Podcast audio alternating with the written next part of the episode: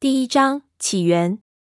为了帮助闷油瓶寻找失去的记忆，我们来到了十万大山的腹地，被称为广西的西伯利亚的巴乃。我一直认为这种失去记忆、寻找记忆的情节不太可能会发生在现实中，所以最初还是感觉到有一丝异样。旁人的过去也许稀松平常，但是闷油瓶背后的故事应该会有所不同，就像看一本悬疑小说，并且自己参与了进来。心中很有些忐忑和兴奋。闷油瓶一如既往的沉默寡言，像他这种人的心中是否会有常人的纠结，我不敢肯定。至少他表现出来的这种耐心让我佩服。我也有过一些犹豫，帮他寻找过去，相当于把他从目前的平静中拉回现实，不知道到底是好事还是坏事。进山的过程不再赘述，我们按照楚哥给我们的线索。找到了闷油瓶以前住的高脚楼，并且在破败的床下暗格中发现了一只铁箱。之后发生了一连串事情，有人竟然想从高脚楼的楼板下把铁箱拽走。好在我们及时发现了，但是那人显然非常熟悉村子的环境，迅速逃入了村中小路，不见踪影。就在我们莫名其妙还没反应过来刚才发生了什么时，胖子抱着的古老铁箱子的搭扣竟然断了。箱子摔到地上，一下子翻了开来。事情发生的十分的快，三个人都没有反应过来，箱子已经在地上了。箱盖大开，一块拳头大小的东西从里面滚了出来，定格在胖子的脚下。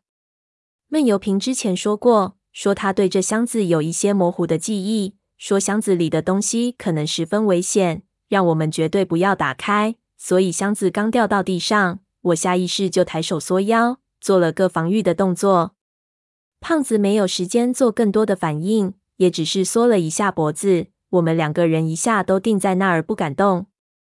我原本以为会爆炸，当时也没有时间多考虑，一切都是条件反射。然而咬牙缩着脖子等了几秒，却什么都没发生，没有爆炸，也没有暗器飞过来。我小心翼翼的睁开眼睛，看向胖子脚下。摔出来的东西好似一块木头，长满了疙瘩。我从来没有见过，但似乎不是什么危险物。胖子渐渐放松了下来，走远了几步，我也慢慢放下手，心生奇怪：难道是闷油瓶记错了？还是因为时间太久，以至于过了保质期，没了危险性？看向闷油瓶，他并没有什么特殊的表情，但是显然也吓了一跳。这就好比是一只爆竹哑火，谁也不敢第一时间去看是怎么回事。我们僵了片刻，刚才还信誓旦旦说自己命硬的胖子才凑过去。我也跟过去，看到那东西形状有点像葫芦，大概有广口杯那么大，表面有一些脓包一样的疙瘩，好像癞蛤蟆的皮，让人觉得很不舒服。仔细看后发现，这只癞皮葫芦的脓包里夹杂着金属锈迹的光泽。竟然像是铁的。胖子想用手去拿，闷油瓶制止了。他从边上折下一片南瓜叶，包住铁葫芦，拿了起来。从他拿葫芦的手感来看，确实是铁的，而且重量还不轻。那些铁疙瘩像是被强酸腐蚀过，或者铸的时候加了大量的气泡。红色和黄色的脓斑是铁锈的痕迹。这东西就是一葫芦状的铁坨子。但能看到上面有一些古代的花纹，已经非常模糊了，隐约能感觉这是件古物。胖子看着纳闷道：“什么玩意儿？跟炮弹似的？难道是古代的手榴弹？”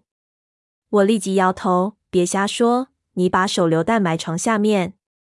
明朝的火器已经非常发达，震天雷和国姓瓶的杀伤力很大。我经手过一些，但都是掏了线儿的，也就是没火药。”谁也不能交易一个实心的，那等于交易军火。这些火器最早都是福建渔民从海里网上来，然后被古董商用日用品换走。但这铁疙瘩不像海货，所以应该不是火器。更何况把这东西埋在床下，要是赶上天干物燥的时候爆炸了怎么办？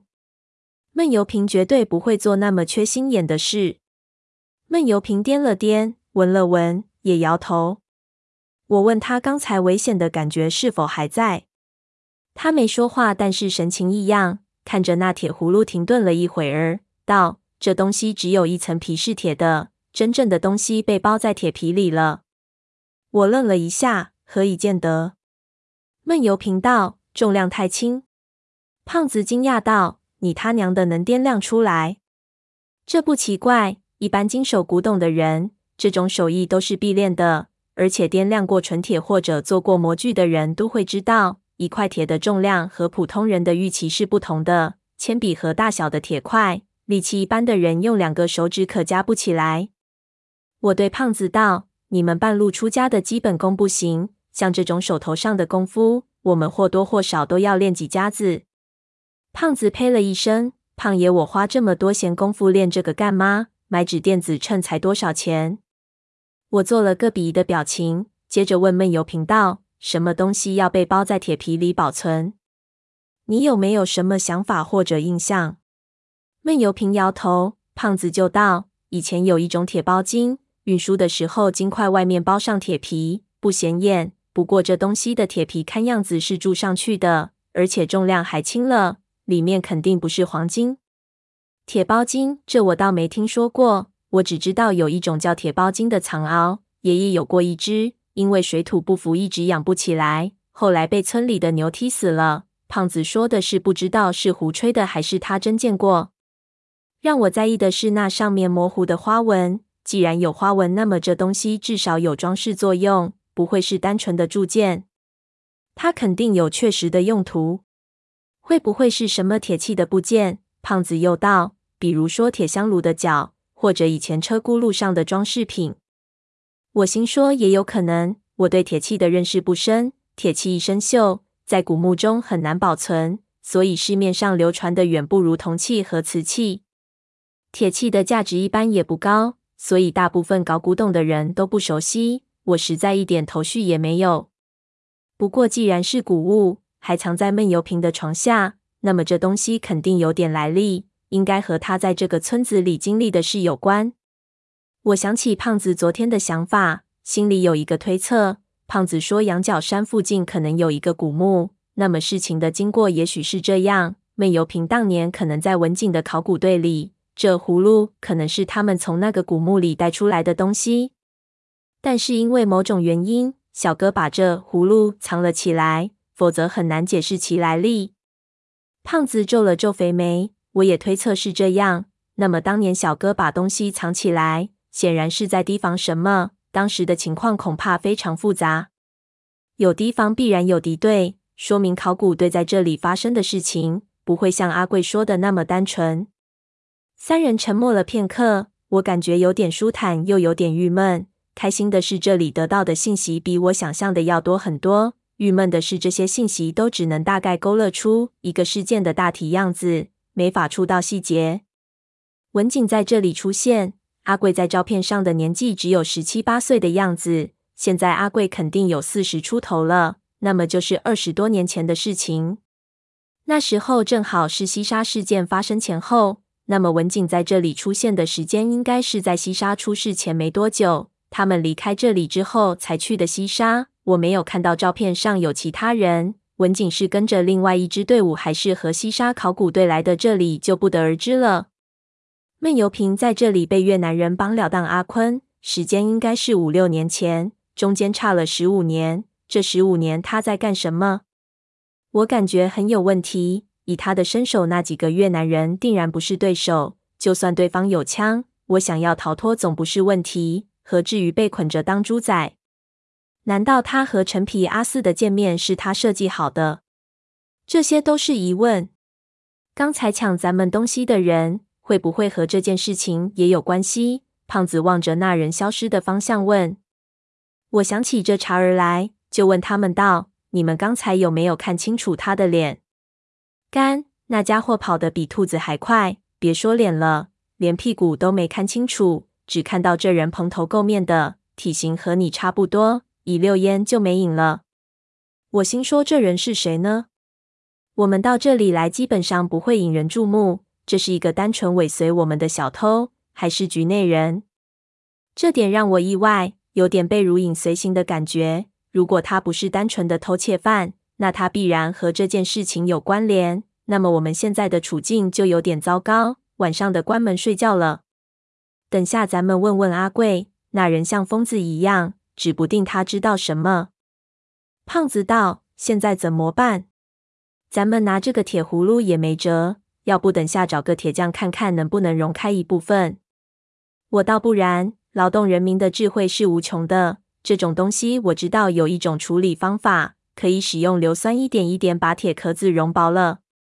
你看这些烂铁疙瘩，估计有人已经这么干过。”不过，由于某种原因没有成功，就停止了。说不定这么干的人就是闷油瓶。我有一个感觉，他对于这东西有危险的印象，可能正是他在溶解铁封时发现的。当时他可能忽然发现了什么危险的迹象，让他印象非常非常深刻，使得他立即停止了作业。现在他虽然什么都忘记了，但是那印象还留在脑海里，让他觉得不安。当然，这是一个完全的推测。